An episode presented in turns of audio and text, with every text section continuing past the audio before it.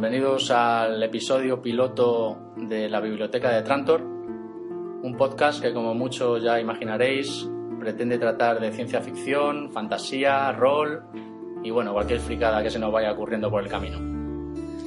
Eh, yo soy Félix, en internet me encontraréis por Maugan y aquí eh, he liado en esta aventura a mi buen amigo Salva. ¿Qué tal, Bueno, Salva? Yo soy Salva, me conoceréis también por internet como Chakra, líder de un clan de juegos ya con mucha soledad. Llevamos 10 años, que ha hecho ahora, en, en septiembre, Ahí no, en agosto, en agosto. Dándole a los MMORPG. Eso es, bueno, y a todo lo que se ha terciado, ¿eh? Porque le hemos dado a, los juegos de rol, le hemos dado a los shooters, le hemos dado a... ¿Qué tiempo los del Counter Strike y, Sí, sí, sí, esas cosas? Y el, y el famoso Quake, con sus Famoso bonitos soniditos de salto del personaje. Bueno, pues nada, pretendemos eh, hacer un experimento aquí a ver qué sale. Es nuestra primera vez grabando un podcast, así que no seáis demasiado, demasiado malos con nosotros, ser exigentes. demasiado exigentes. Y bueno, para ser un primer episodio, pues vamos a, vamos a hablar un poquito, a divagar un poquito sobre nuestros inicios internauticos, allá por los primeros años 90, cuando esto era cosa de cuatro frikis que estábamos ahí enganchados. cuando nadie sabía de lo que hablabas cuando te ponías a hablar de internet, ¿eh? Que hoy en día es algo que está todo el mundo tiene, todo el mundo conoce, incluso mm, parece retro si, Sí, si sí, no sí. estás puesto, pero en aquel entonces mm, eras un bicho raro, no podías hablar con casi nadie y de hecho eso fomentaba que hiciéramos incluso círculos cerrados de amigotes que se veían para hablar de estas cosas tan raras que no se podían compartir con nadie. Si, si quedábamos en alguna cafetería a tomar algo y te oían los de la mesa de al lado y te miraban como diciendo, estos vamos a llamar a la policía que son los asesinos del rol, por lo menos. Ciertamente, ciertamente. De hecho, de hecho uno de los primeros mm, juegos de rol online, me acuerdo que hizo que en un garito que estábamos por la noche se callara todo el mundo, que se quedaron escuchando lo que estábamos nosotros comentando, que estábamos comentando lo típico, que ahora te comentan, por ejemplo, los alumnos que tengo yo, que trabajo en un colegio, están todo el día hablando de que si te mato, que si te peto, que si no sé qué, y ahí estábamos diciendo nosotros eso y se cayó todo el bar, ¿te acuerdas? Todos ahí giraron las caras a Jimmy con mirada acusadora. Sí, sí, sí. Bueno, pues nada, es que, es que de hecho, además, yo recuerdo cuando estaba ahí trasteando todavía con el modem de 14400 a 3K por segundo que bajaba aquello, o 2 casos, no sé yo, que bajase un MP3 era toda una aventura. un- Pero es que además, además yo recuerdo que eh, se hacían manuales para optimizar el uso de internet, porque como eran unas conexiones tan primitivas, Sí, sí. que te decían que te guardaras en caché, que, que te bajaras, te descargaras las propias webs al ordenador para solo tener que, que descargar las cosas más mm, imprescindibles. En fin, era un, era un Yo, rollo. yo no sé tú, pero yo añoro aquellos tiempos, porque ahora, ahora Internet como que... Es una impresión mía, ¿eh? no sé si, si será de, de todos vosotros, pero como que ha perdido aquel encanto que tenía por aquel entonces, que era, era algo pues como místico, ¿no? Y, y, y bueno, pues ahora mismo como ya se ha generalizado, yo creo que será como todo, cuando algo se generaliza pues pierde, pierde el encanto que tiene. Sí, no sé, yo, yo lo, lo recuerdo como, como la magia de los pioneros explorando tierras desconocidas, ¿verdad? Y, y además con todas las dificultades que entrañaba, pues eso, el, el- el estar nosotros abriendo, abriendo camino. Pero ahora todo el mundo lo tiene, es verdad, ahora además lo tienen muy fácil, las conexiones hoy en día, vale, en España tenemos unas conexiones que son vergonzosas, pero compara eso con lo que, con lo que teníamos nosotros que, que manejar, ¿no? En aquellos inicios. La verdad era, era horroroso y, y aún así nos hacía una ilusión tremenda. Y hoy en día tienes todas las comunidades y ya no hace la misma ilusión. Sí, sí, sí, no, ha, ¿Eh? perdido, ha perdido totalmente el encanto. Recuerdo aquellas, aquellas viejas webs animadas con GIFs animados, con aquel, aquellas webs en construcción, con el obrero, el obrero de la señal del bocata ahí en construcción, ahí sí, sí, pegando sí, sí, sí. con el pico. Y, y bueno, y luego vinieron, luego vinieron los juegos online, que aquello también en aquella época empezó a florecer. La gran Y- revolución, ¿eh? La gran revolución. Yo, yo recuerdo que empecé, la primera vez que jugué a un juego online fue con el Duke Nukem en 3D. Duke Nukem en 3D, un shooter que, que, bueno, cuando yo realmente quería echar una partida en condiciones, porque a través de internet había un lag tremendo, eh, quedaba con algún conocido y hacíamos conexión directa de modem a modem para jugar, porque claro, a través de internet no había manera. Por de- llamada telefónica, que Bueno, llamabas al número, Te dejabas allí tu buena pasta allí 10 o 15 minutos jugando. Te tenías que buscar. De hecho, yo lo hacía porque mientras tú jugabas a ese, yo jugaba al X-Wing, El X-Wing. que, que lo sacaron también con versión, versión jugador contra jugador. No podíamos montar partidas de campaña, entonces hacíamos quedadas para poder jugar entre todos en las casas porque por, por internet era imposible. Hoy en día es, es- es- en cualquier sitio juegas, ¿no? Pero ahí hacíamos las quedadas que tenían, claro, otra otra ilusión porque es que no podías jugar desde Era, casa. era algo novedoso, realmente. Claro. Y, y lo que hacíamos era que dabas, siempre te buscabas un colega de tu ciudad, claro, para que la, la llamada fuese, fuese dentro de la ciudad, que no tuvieses que llamar a, que no fuese una conferencia a Barcelona, Sí, ¿no? te costaba, si Y, no, claro, que te dejaban la pasta. Y, y era la única manera de jugar medianamente bien. Sí, sí, sí, sí. Me acuerdo. Sí, sí, luego vino el Quake, bueno, que era más de lo mismo, y, y- y yo recuerdo con especial cariño el Diablo, el Diablo 1, en Battle.net, no sé si tú jugaste al Diablo. El Diablo 1 es un juego que yo vi tarde, lo vi en una de esas, precisamente una de esas quedadas que hacíamos para poder jugar en red y de pronto alguien lo puso ahí en, el, en su PC y, y yo me quedé alucinado. Ah, Pero, pero me pasó... Yo no, yo no pude jugar. Luego he escuchado anécdotas de gente que lo jugaba y la verdad es que fue una experiencia estupenda. Sí, de hecho que era solo un juego donde podían jugar cuatro jugadores en, ca- en cada partida, y, pero fue el primer juego en donde yo estuve en un clan, que allí conocí, bueno, no sé si te acuerdas de Elena, de... Mm. Ahí nos conocimos en el Diablo 1, y luego ya pasamos a la Gran Revolución, que fue el último online. Eso ya sí que era un mundo eh, online, virtual, propiamente dicho, claro. Eso era eso para los que lo conocimos, claro, hoy en día todavía sigue funcionando, ¿no? Pero la gente lo ve y sin saber lo que supuso, pues, pues dicen, pues vaya, vaya castaña, ¿no? pero, pero para los que estuvimos allí, que en aquel entonces yo me acuerdo de pillarme un ordenador para poder jugar al Unreal, que era un juego en aquel entonces con gráficos cañeros, y ponías el, el último online y la gente lo veía y decía, pero, pero qué porquería, ¿no? Pero claro, gráficamente Sí. era una porquería, pero la gran maravilla era que de pronto tenías un mundo virtual permanente, tú te desconectabas y la gente seguía allí jugando y tenían sus casas, Sí. sus vidas, y ese concepto que hoy en día pues ya todos conocemos, pues, pues en aquel entonces era... A, a mí, por lo menos, me hizo, en una época en la que yo todavía prácticamente ganaba cuatro duros trabajando mal, eh, pues eso, como estudiante que era, y me dejé los cuartos en, con la conexión a internet para jugar este Sí, puñetero juego, que era un- vamos, una abstracción Un verdadero, un verdadero vicio. Además es que habría un mundo de posibilidades, vamos, ilimitado.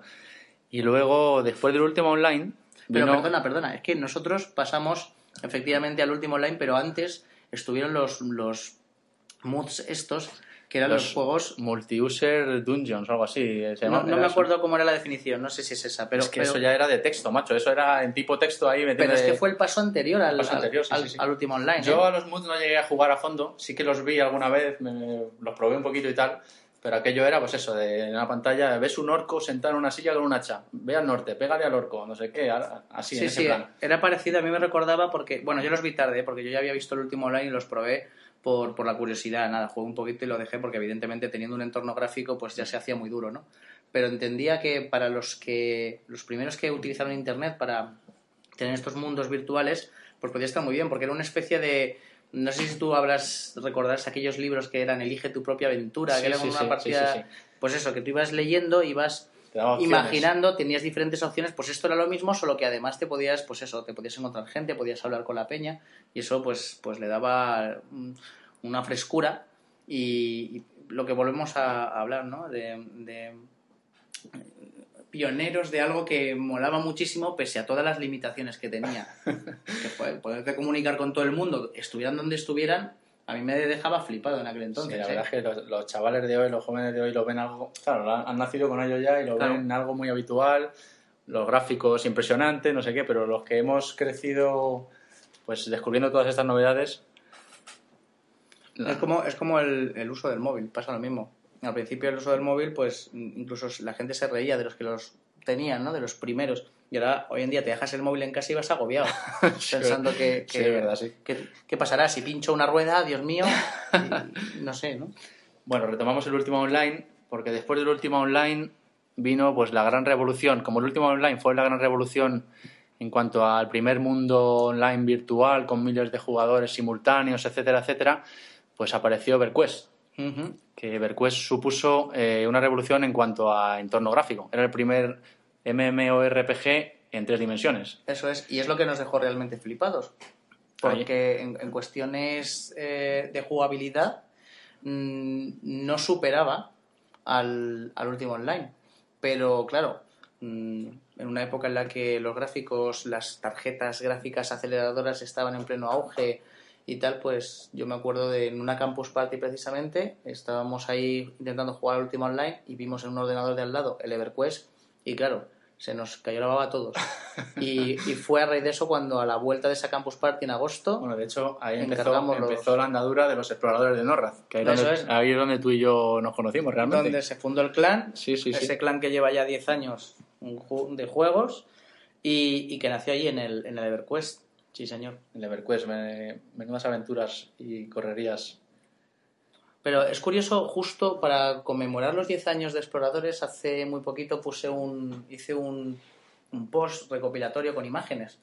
Y saqué imágenes de, de esas andanzas Sí, por el EverQuest. Pantallazo, ¿no? Yo tengo mucho guardado sí. todavía, sí. Y, y es increíble cómo pasa el tiempo y tú recuerdas las imágenes de una manera y las vas actualizando a los gráficos que hay ahora. Sí, claro. Porque cuando las ves puras y duras en tu pantalla, dices, madre de Dios, Sí, si yo jugaba esto, pero ¿cómo me podía entretener de esta manera con semejantes graficuchos?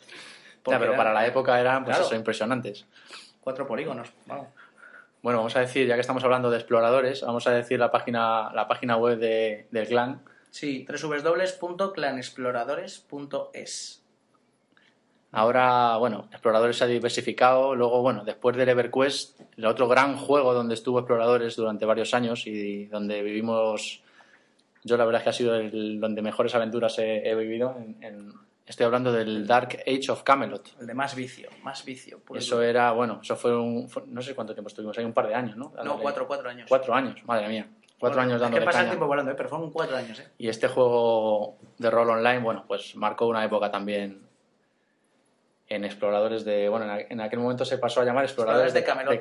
Camelot, Sí, claro, porque íbamos Y- cambiando según la zona en la que jugáramos. A lo que iba, que el clan ahora ya pues ha diversificado en un montón de juegos de rol online, hay unos hay grupos jugando en un lado, grupos jugando en otro. Ahora es una comunidad de juegos. Una comunidad de juegos, sí, se ha convertido en, en, en una comunidad de juegos. Siempre hay un juego principal, que es el que aglutina la gran mayoría, pero, pero todos estamos repartidos entre varios. Yo personalmente ahora estoy bastante retirado del mundo de- del mundillo este debido a recientes paternidades sucesivas, pero bueno, algún día espero retomar retomar la espada y el escudo y volver ahí a, a Sí, dar no, caña. se retoma porque, curiosamente, claro, cuando iniciamos el clan éramos gente con veintipocos años, todos, pues eso, que empezábamos a trabajar con la ilusión, mucho vicio, muchas horas libres para meterle. Y hoy en día, diez años después, Mm. pues eh, no es mi caso, pero tenemos un montón de nuevos padres, Sí. de nuevas familias formadas y, y aún así se puede compaginar. Evidentemente ya no somos los, los locos viciosos de cuando empezamos, jugamos poquito, se juega de forma pues muy comedida, mm, aprovechando el tiempo que se tiene y, y aún así se disfruta igual. Y seguimos viéndonos en persona y quedando, pero ya no por, por el- la fantasía de juntarnos y poder jugar, porque eso lo hacemos perfectamente desde casa, pero sí por vernos porque, pues eso, la amistad trasciende las fronteras de, de los ceros y unos, ¿no? Y eso es lo grande, ¿no? También. Eh, a través de este mundillo, pues llegues a, a, a formar amistades. Sí, con amistades en la vida, en la vida 1.0, que se dice ahora, ¿no? Ah, sí. Pues mira, no lo, no lo había oído. Sí, lo Pero- otro, lo que está de moda ahora es la, la, la vida 2.0, que es la virtual. Sí. Ah, sí, sí. No estamos en la onda ya tú y yo, estamos ya atrás en el nos pasado. quedamos lejos, nos quedamos lejos. Pero bueno, en cualquier caso, sí, sigue siendo una maravilla, ¿no? Que puedas, que puedas conocer gente de, de otras ciudades, ¿no? Incluso de, de sitios distantes como puede ser Canarias o Sudamérica, ¿no? Sí. Que es lo que nos pasa a nosotros. Y Bueno. quedes con ellos.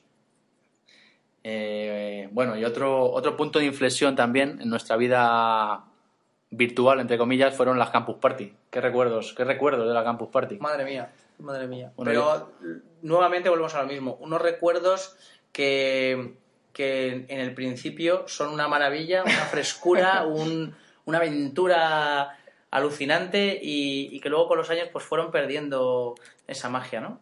Pero, pero bueno, la verdad es que tengo, guardo en la mochila mm, anécdotas que vamos, que valen su peso en oro. Yo la primera campus a la que fui, creo que fue en el 99 o en el 98, pero fue en Mollina, no sé si te acuerdas de aquel pueblo, era en Málaga o por ahí, ¿no? La primera que fuiste fue esa en la que las fotos salen que ganasteis con el Brutal Team. Sí, en aquella época estaba yo muy enzarpado con el Quake 2, vamos, teníamos un clan de Quake 2 y jugábamos la, una liga nacional que había y tal y cual, y vamos, le echábamos ahí horas y horas al Quake 2.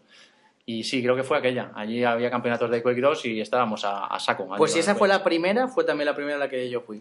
Muy bien. Además que fue, yo la recuerdo como una campus muy familiar, ¿no? Porque era eh, 600 personas creo que había. 600, yo sí, incluso te diría que a lo mejor 500. Incluso menos, vamos, eh, que para aquella época pues parece mucha gente, pero hoy día las campus party que son de miles de personas. Sí. Pero yo también una cosa, a mí fueron, fueron las que con más cariño recuerdo, eran como así como medio familiares, no estaban tan masificadas. tan masificadas y aparte y tan y tan no sé cómo decirlo no se habían metido todavía tanto las marcas eh, sí, para sí. ¿sabes lo que te...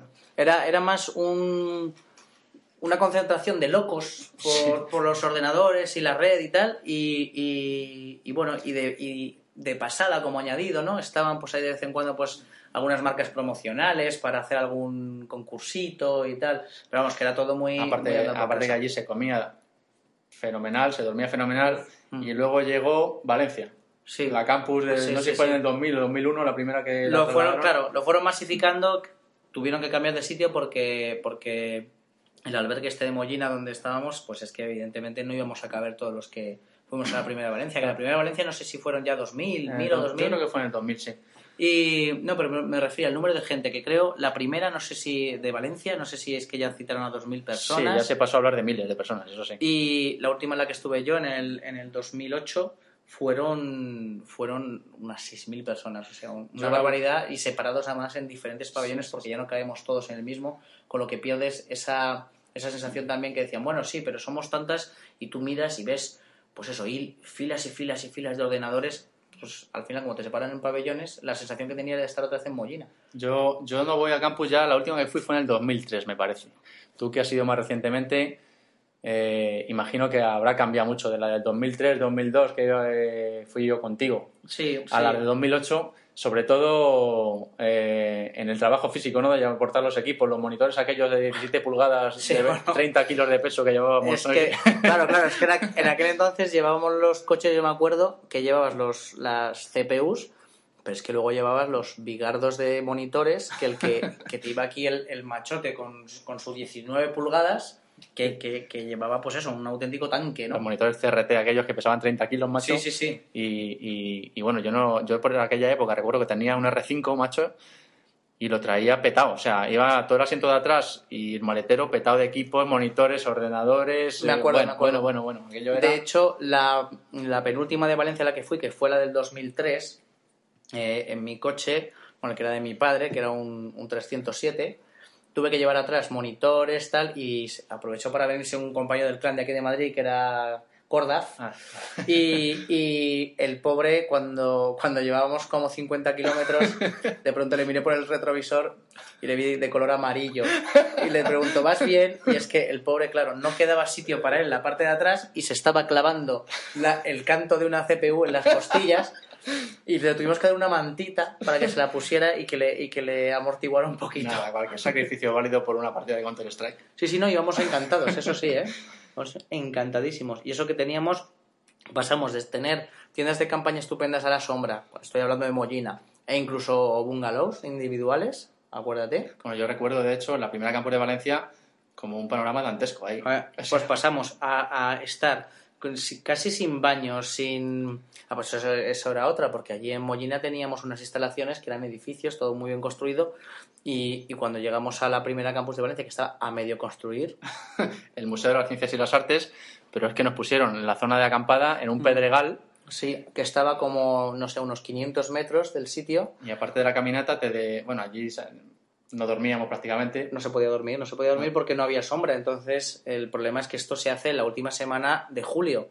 Y, y yo recuerdo de, pues, intentas aprovechar el tiempo al máximo, luego lo aprovechas igual porque dormir tienes que dormir, ¿no? Pero te vas a, lo mejor a la cama a las 6 de la mañana, que estás descargando, te metes en la, en la tienda de campaña y cuando, nada, has cerrado los ojos, de pronto los abres y descubres que es que no puedes ni respirar. Yo me acuerdo, mi anécdota fue esa, que de pronto salí corriendo porque eh, no sé qué temperatura habría dentro de la tienda de campaña, pero eran las como las siete y media de la mañana, a las ocho, y, y claro, el sol que estaba pegando nos, nos estaba abrasando. Y me puse en la, en la puerta de la tienda sentadito, intentando, jadeando, intentando respirar aire fresco, y, y nada, estuve ahí unos minutos parado. Y recuerdo que iban pasando los segundos y se oía la gente como se iba despertando dentro de las tiendas y, ¡ah, ah, ah! y, y salían lo uno, mismo. Uno de esos era yo, seguramente. Era una sensación como estar profundamente dormido, despertar en una sauna. Sí, Igual. sí, sí.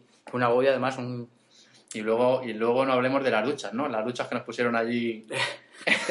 que eran, que eran unas maravillosas duchas en medio, pues eso, del Pedregal arenoso, en, en una zona como Valencia, que tiene, que tiene unos vientos por estar al ladito del mar, que yo, yo por lo menos lo que fue usar las duchas, eh, las, las usé una vez. Eh, que fue, me metí, me duché, eh, con todo el aire, además no había puerta, con todo el aire, la, la cortinilla esa que teníamos se movía para arriba y para abajo, yo no hacía más que dar el espectáculo exhibicionista, involuntario, y cuando por fin salgo y me seco, que estás pues húmedo y tal, además en Valencia, que tiene una humedad tremenda, ¿no? Y iba camino de la tienda de campaña, se em- empezó a soplar el aire, me llené de tierra, de barro, llegué más sucio que, que lo que había llegado, parecía una croqueta, dije, venga, pues, pues ya no me ducho más. Nunca más. No, nos, yo lo que hice a partir de entonces íbamos, nos metíamos en los baños del museo nos lavábamos por partes. Sí, ahí las, los sobaquillos ahí un poquillo con el Sí, sí, grifo sí. y O sea, así absoluta. aguantamos una semana. Horroroso. Lo que no haríamos, ¿no? Por, por jugar en aquel entonces de forma aceptable. bueno, pero luego se recuerda, se recuerda con cariño todo aquello. Sí, sí, sí, sí, sí. Yo, vamos, yo, yo todas esas anécdotas no las cambio por nada, ¿eh? Evidentemente, además, la edad te da, te da otro punto de vista. Yo ahora mismo, pues, a mí se me hace muy duro y por eso dejé de ir a algunas campus el, el ir en esas condiciones. Pero, pues eso, porque vas creciendo, porque tu forma de vida cambia, pero sigues viendo un montón de chavalines hoy en día que es que van encantados y les da igual lo que les echen encima. ¿eh? pero de todas maneras, yo la última que fui fue en, fue en el 2003. Pero vamos, de 2003 hasta ahora habrá mejorado la cosa, ¿no? Ahora han puesto, bueno, En, en principio yo era reticente, tú y yo hicimos el canelo porque nos, nos cansamos de la campus y dejamos de ir justo el año que mejoró. Fuimos el último, que fue el del 2003, que estábamos allí en, en el museo con unas condiciones detestables, pues eso, donde no se podía dormir bien, donde pues no estaba todo acondicionado como, como debería y a raíz de eso pues pasaron al- a la feria que tiene allí en Valencia, que es un recinto ferial, y, y gracias a eso y compañeros del clan que siguieron visitando la campus otros años, pues me dijeron, no, tienes que ir, que está. Y ef- efectivamente, yo fui en el 2008 y un cambio radical ¿eh? en las, lo que es la comodidad. Pero también una pérdida de frescura, de, de no sé, porque una masificación tremenda. sí. Y por supuesto, y una cosa, una crítica a los medios de comunicación, porque hoy en día a la campus van padres, van chicas, van cada vez. Cuando íbamos nosotros, yo creo que en la primera campus de Mollina esa que estuvimos, eh, había cinco chicas Sí, sí, sí. y el resto éramos 500 Hombre, monos. lo, lo de jugar al ordenador siempre ha sido minoritario de las chicas. ¿no? Bueno, pues hoy en día en las filas efectivamente sigue habiendo mayoría masculina, pero hay muchísimas, muchísimas chicas que van a la campus. Y, Afortunadamente, ¿verdad?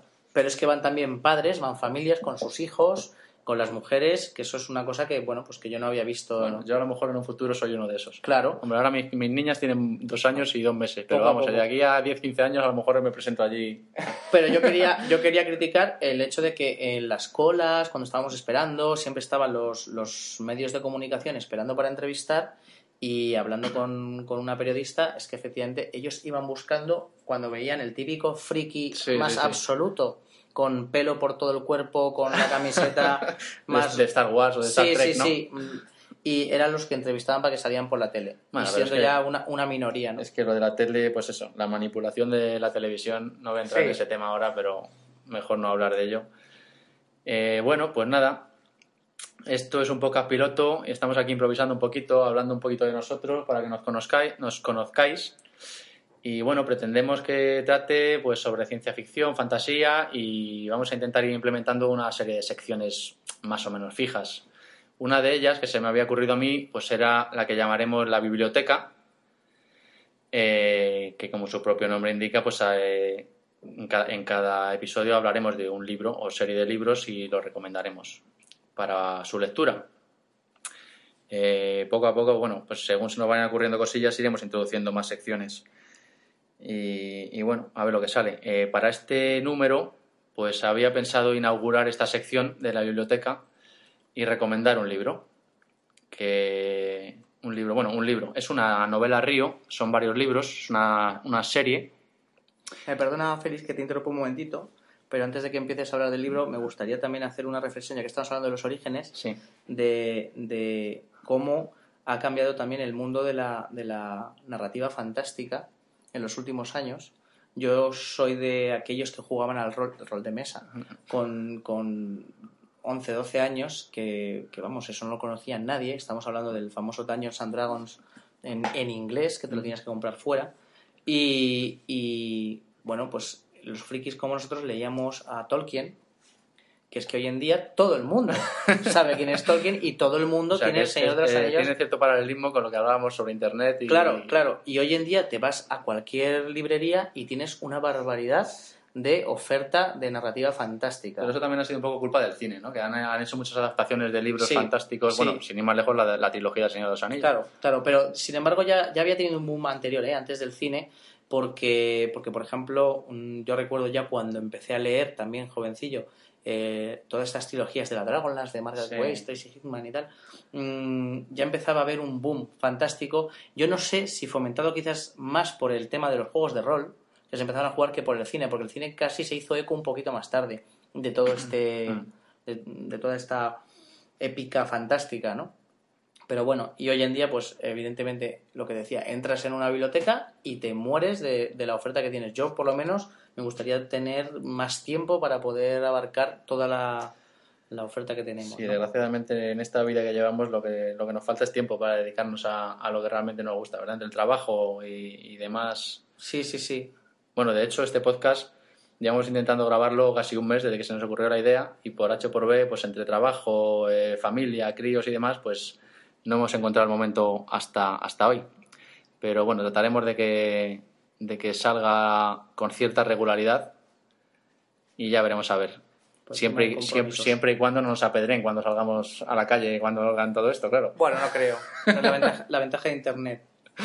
Como no nos manden virus, Bueno, bueno los que tenemos Mac, no. ay, ay. Bueno, pues nada, eh, estaba hablando de, eh, de una saga de libros que quería recomendaros. Eh, se llama Canción de Hielo y Fuego. Y, y bueno, está inconclusa actualmente. Eh, va por el cuarto libro publicado y pretende ser, pretende ser siete, li- siete libros. Lo que sería una heptalogía, ¿no? ¿Heptalogía? ¿Está bien dicho? Sí, bueno, sí, claro. Bueno, eh, y bueno, eh, yo a lo mejor me quedo. eh, puede resultar algo pretencioso lo que voy a decir, pero para mí es esta obra es quizá la mejor obra de literatura fantástica que se ha escrito desde El Señor de los Anillos. Es una opinión personal, ¿eh? Y, y bueno, es una, esta serie es una obra maestra. eh, eh, yo la asemejaría con una piedra preciosa, perfectamente tallada. Y, y bueno, voy a Yo, pasar a... yo, no lo, yo no lo he leído, pero vamos, lo que has dicho tiene. Te puedes ganar muchos enemigos. ¿eh? O sea, te has metido Bueno. nada más y nada menos que con el Señor de los Anillos. Bueno, he dicho desde El Señor de los Anillos. No he dicho que sea mejor que El Señor de los Anillos, Ah, bueno, bueno. pero que, que es la mejor obra de literatura fantástica que se ha escrito desde, desde El Señor de los Anillos, bajo mi opinión y de todas las que yo he leído. Sí, sí. Y, y bueno, está escrita por George R. R. Martin. Y bueno, pues comentando la obra, eh, le- lo que hace grande a esta, a esta saga de Martin es que, bueno, se representa, la, historia se desarrolla en un mundo, en un mundo medieval, pseudo-medieval, y, y bueno, el tío eh, crea un mundo creíble pues eh, jugando con conceptos históricos sobre la Edad Media y, se ahorra mucho trabajo de definir el mundo porque es algo que ya nos suena todo, ¿no? Es eh, un mundo medieval y la sociedad y los engranajes que lo rigen pues ya está, está un poco en, la- en las cabezas de todo el mundo. Eh, de esta manera los personajes eh, son los que ganan. Porque se tiene más tiempo para dedicarse a elaborarlos y los personajes son pues precisamente lo, que, lo más sobresaliente de Canción de Hielo y Fuego. Eh, se puede apreciar una, una enorme profundidad en los personajes, en sus conductas, son personajes imprevisibles y, y resultan fascinantes porque son personajes muy humanos, ¿no? Sorprenden al lector en cada página Y bueno, son personajes de carne y hueso, eh, con sus complejidades, sus egoísmos, miran por su propio beneficio, pues tanto material como moral, y hace que sus reacciones, pues, pues eso, pues sean mucho, en muchos casos insospechadas que sorprenden al lector. Eh, son personajes que no se definen como buenos o malos, ¿no? No tienes los personajes que estos son los buenos, estos son los malos. Sí, que no traen clichés, ¿no? Eh, efectivamente, sino que todos tienen sus virtudes, eh, sus miserias y, bueno, no tienen una filiación moral definida. Eh, esto da una gran riqueza a, esta serie. Y bueno, es son unos libros con un ritmo de lectura trepidante. ¿no? Una, pregunta feliz. El, cuando hablas de la definición realista, mm, una de las cosas que yo añoro bastante en mucha de la literatura que, consumo, de literatura fantástica, es mm. que los personajes te los describen y al final siempre son, eh, siempre no, vamos, pero muchas veces te encuentras que son como de, plástico, no son reales, es decir, son eh, no tienen, no les notas necesidades fisiológicas, pues son casi pues eso, muñecos. No, no, pues efectivamente eh, ese es uno de los puntos fuertes de estos libros porque los personajes no son así de, ninguno de los, de ninguna de las maneras. Eh, Además, este escritor no tiene ningún tabú, o sea, no tiene tabúes, trata cualquier tipo de, temas y cuando menos te lo esperas se carga un personaje que parece principal y va y se muere. Bueno, son, son, eh, es un libro muy, muy adictivo, muy adictivo.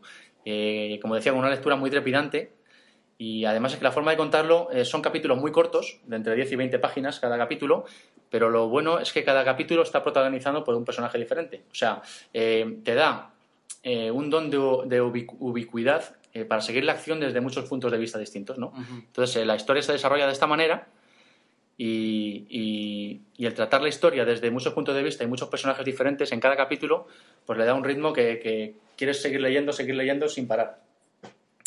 Eh, la historia, el escritor se la plantea, bueno, a mí me parece un juego de estrategia realmente. El escritor coloca sus piezas, que son los personajes, las mueve de manera magistral en cada capítulo y, bueno, al final eh, el lector tiene que acostumbrarse a ser sorprendido en cada, con giros argumentales que no te esperas y, bueno, yo la verdad es que son de estos libros que empiezas a leerlos y, no puedes parar, ¿no?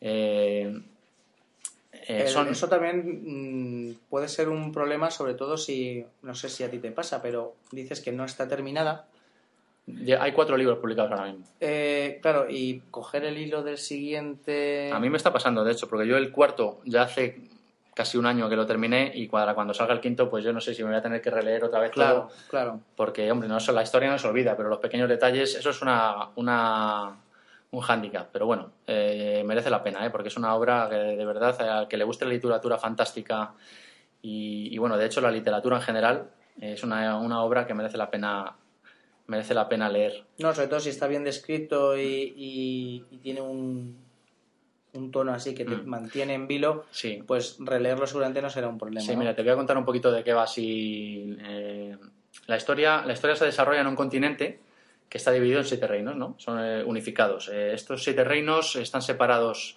a su vez de la, del norte por un gran muro que recuerda al muro de Adriano británico. Claro, o sea, cuando me hablas de, de que es una sociedad medieval, como la que nosotros conocemos, pero su, su situación no es una situación no, No, es un continente eh, completamente inventado. inventado. Lo que pasa es que el autor aprovecha pues toda la mitología medieval que ya existe para crear una sociedad verosímil y que ya nos suene a todos de una época medieval. Entiendo.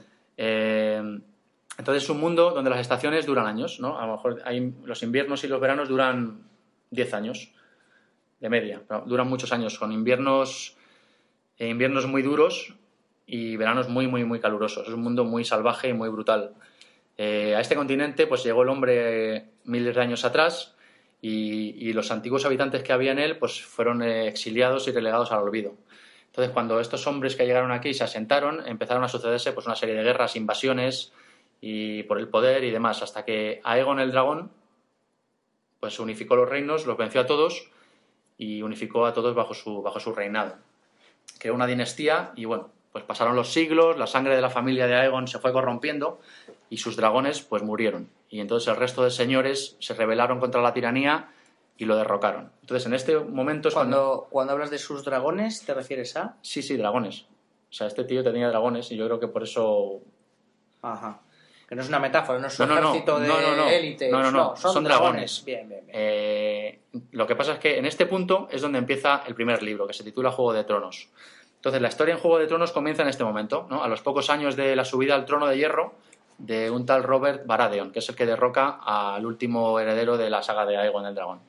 En esta época ya no existen los dragones, todos han muerto, la magia ha desaparecido del mundo, en principio que se sepa, no hay magia, es un mundo medieval pues sin ningún tipo de componente fantástico en principio. Eh, y bueno, este rey, Robert Baratheon, pues eh, gobierna los siete reinos, pero es un rey, pues el típico vividor y borracho que se preocupa más del libertinaje y de divertirse que del destino de, del destino de los siete reinos. Entonces, esto, hay una de, la- de las familias poderosas, que son los Lannister, pues tratan de aprovecharse de esto. Estos Lannister están emparentados con el rey por vía matrimonial. Entonces, eh, la mujer del rey es una Lannister.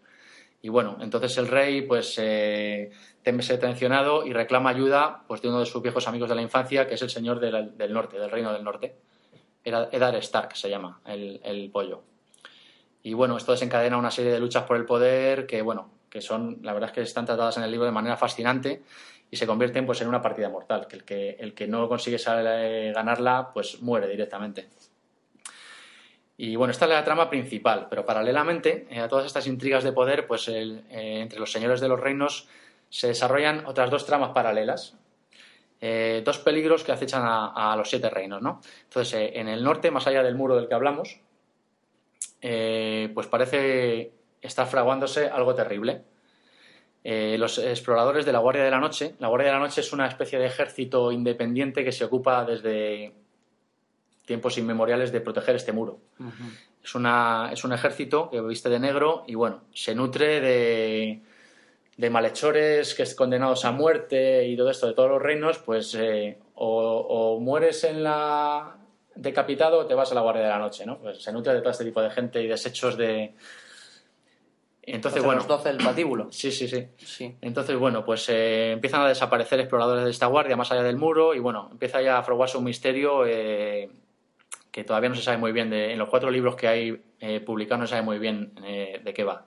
Y luego en, en Oriente, al otro lado del mar angosto, en el continente de Oriente, pues eh, los últimos descendientes del tal Aegon el dragón pues están conspirando también para volver a los siete reinos y, y recuperar el poder. Entonces, bueno, en este, en este ambiente es donde se desarrolla. los tres primeros libros se titulan el primero Juego de Tronos, Luego vendría Choque de Reyes, que está dividido en dos libros, porque es muy, muy extenso, y lo dividió en dos libros. Y luego el tercero, Tormenta de Espadas. Eh, sobre la trama no voy a contar más, porque si no voy a acabar haciendo spoiler y tampoco es plan. Eh, solo decir que la historia eh, se desarrolla de forma trepidante y brutal, y bueno, paulatinamente se va introduciendo en, el, en este mundo la magia que se creía olvidada y los dragones. Y bueno, pues se va poniendo cada vez más interesante. Decir de estos tres primeros libros que, bueno, mi- bajo mi punto de vista son obras maestras. Es difícil encontrarles defectos y, bueno, son de lectura obligada, y como ya he dicho, para cualquier fan de la literatura fantástica y de la literatura en general. Hecho, el- lo que has comentado de que tiene, está sufriendo un- unas luchas internas que a su vez se ven amenazadas por, por peligros externos, a mí me ha recordado cuando has hecho alusión al muro de Adriano, ¿no? Pues, pues también a la antigua Roma, ¿no? Que un poco les pasaba lo mismo, ¿no? Que estaban peleándose entre ellos y, y perdiendo un poco el control, siendo el, el mayor imperio. Sí, pues yo creo que lo que hace Martin en esta obra es aprovecharse mucho de todo ese tipo de, de historia ya real de la- del mundo, de la, la historia medieval y Sí, antigua, sí. para crear un mundo fantástico, pero aprovechando muchos arquetipos y muchas leyendas. Claro, queda muy creíble, ¿no? Claro, claro, claro. Luego introduciendo factores mágicos y demás, pero, pero hombre, es un es uno de los puntos de esta de este libro. Eh, entonces, bueno. Eh, Hablaba de los tres primeros libros. Son, bueno, sencillamente brutales. Luego llegó Festín de Cuervos, que es el cuarto libro y el último publicado hasta la fecha. Y ahí la cosa, pues bueno, pegó un poquito de bajón, bajo mi punto de vista. Eh, tras las tres obras maestras anteriores, bueno, el cuarto libro comete el primer error importante. Y es que uno de los grandes valores que tenía esta trama en los tres primeros libros era el poder de seguirla desde múltiples puntos de vista, como te había explicado antes, dando al lector pues ese don de ubicuidad que te permite ver la acción desde muchos eh, personajes diferentes. Sí. En Festín de Cuervos esto se fuma. ¿Por qué se esfuma? Pues bueno, yo, este hombre, el Martin este, tiene un blog y bueno, yo por lo que he podido investigar por ahí y leer y tal, según contaba él mismo, eh, pues la cosa se le empezó a alargar y bueno, el, el tío tuvo que tomar la decisión de, de, sacrificar a una serie de personajes en este cuarto libro para desarrollar otros tantos. Y se supone que para en el quinto libro que está ahora mismo escribiendo volver a retomar estos personajes. Pero entiendo entonces que él está desarrollando, se está dejando llevar por los propios personajes o cómo es pues eso? es que eso es la, esa eh, es la habladuría que corre actualmente por internet. No se sabe muy bien eh, si este tío está ante una sequía creativa o si realmente y si realmente sabe lo que va a pasar en la saga o si va improvisando sobre la marcha. Sí. Hay ahora un debate abierto después de este cuarto número que o es sea, que no se sabe, ¿no? No se sabe. Ya, ya, No ya. se sabe. Hay, hay un debate abierto sobre el tema bastante interesante en la red. Si, que no estamos como ante la historia de las Gran Galaxias, ¿no? Que George Lucas tenía perfectamente... No, no. Lo que no se sabe es si el autor realmente tiene perfectamente en la cabeza toda la saga o si está improvisando. Es lo que no se sabe. Solo lo sabe él. Ahora, porque y claro, no dice nada. en este festín de cuervos es lo que te digo. eh, después de las tres obras maestras, que son los tres primeros libros, ojo, no estoy diciendo que Festín de Cuervos sea malo. Festín de Cuervos eh, está por encima de la media de la literatura fantástica habitual. Es un buen libro, pero claro, después de los otros tres, pues como que sabe a poco. ¿Y por qué sabe a poco? Pues porque eh, no aparecen en este libro bastantes personajes que para mí son de los más importantes de la trama. Los ha dejado de lado, según él dice, para retomarlos en el siguiente libro y desarrolla otros que no, que no sean importantes, pero bueno, los más carismáticos no salen. Entonces baja un poco el clímax, ¿no? Ya. Y bueno, en eso estamos. Festín de Cuerpos es el último libro. Ahora mismo está escribiendo el quinto, que en inglés el título es A Dance with Dragons. Imagino que traducido será algo así como Bailando con Dragones o Baile de Dragones o algo así. No sé cómo lo traducirán. Y, y bueno, pues, pues eso. eh, En ese punto está ahora mismo la saga. Yo la recomiendo encarecidamente. Eh, y nada, los que se aventuren a leerla, pues ya, ya nos contarán a ver qué, qué les ha parecido. Eh, Hombre, también es de agradecer porque mm, es cierto que yo como buen friki eh, me gusta consumir literatura fantástica y con este auge, este boom que hemos tenido, Mm. tenemos auténticas basuras en las estanterías que muchas veces eh, no sabes bien si, si, si te va a gustar o no. Y luego también te puedes encontrar con, con tesoros, ¿eh? Que, Sí, que que- descubres y dices, que anda, pasan mira". desapercibidos, Sí, ¿verdad? Los sí, descubres por casualidad. Es el caso, por ejemplo, de, de libros como La mano negra de la magia de Barbara Hamley, que a lo mejor algún día podemos comentar, No, que, lo, no lo he leído. que no lo conoce casi nadie y es, y es una pasada, también por su realismo, por Ajá. ejemplo, donde los, los personajes es que casi los puedes oler. Bueno, pues ya, ya tenemos un Sobre- título, un título para, una, para un próximo número, para comentar, en la sección de la biblioteca. Estupendamente, además.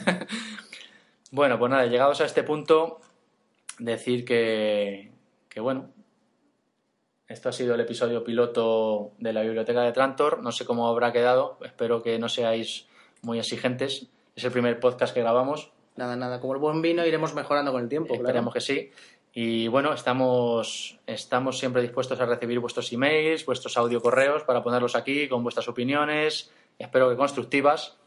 Y, bueno, pues cualquier cosa que nos queráis contar.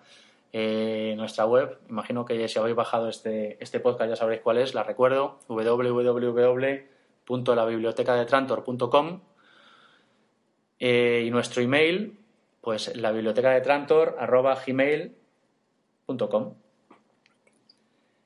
Y Pues muy bien, a ver si nos ayudan a ir mejorándolo y hacerlo al gusto de nuestros oyentes. bueno, ahora nos queda nos queda averiguar cómo subimos esto a iTunes y demás y demás para Fernalia, que esa es otra. Pero bueno, lo averiguaremos. Espero que lo, espero averiguarlo pronto. Si lo escuchan es porque lo hemos averiguado. Y nada, sin más eh, nos despedimos. ¿Alguna cosa más, Salva? ¿Se te Nada, nada, nada. un- mm, estoy muy contento de, de hacer un proyecto como este porque la verdad es que es una de las cosillas que como, como aficionado al género de fantasía y tal, pues mm, no se me había ocurrido, pero cuando lo propusiste dije, madre mía, pues puede ser, puede ser algo muy interesante y me hace muchísima ilusión. Nada, el- simplemente pues eso, a ver si, si llega a la gente y podemos entre todos hacer algo útil, divertido y, y que bueno, que nos llene ese, ese hueco pequeñito de nuestras vidas cada vez más ocupadas, ¿no? Bueno, yo espero que sí. Y además te agradezco, te agradezco tu participación porque un monólogo mío de una hora aquí hablando solo seguro que habría aburrido a los muertos. Bueno, depende, ¿no? Todo depende de los contenidos.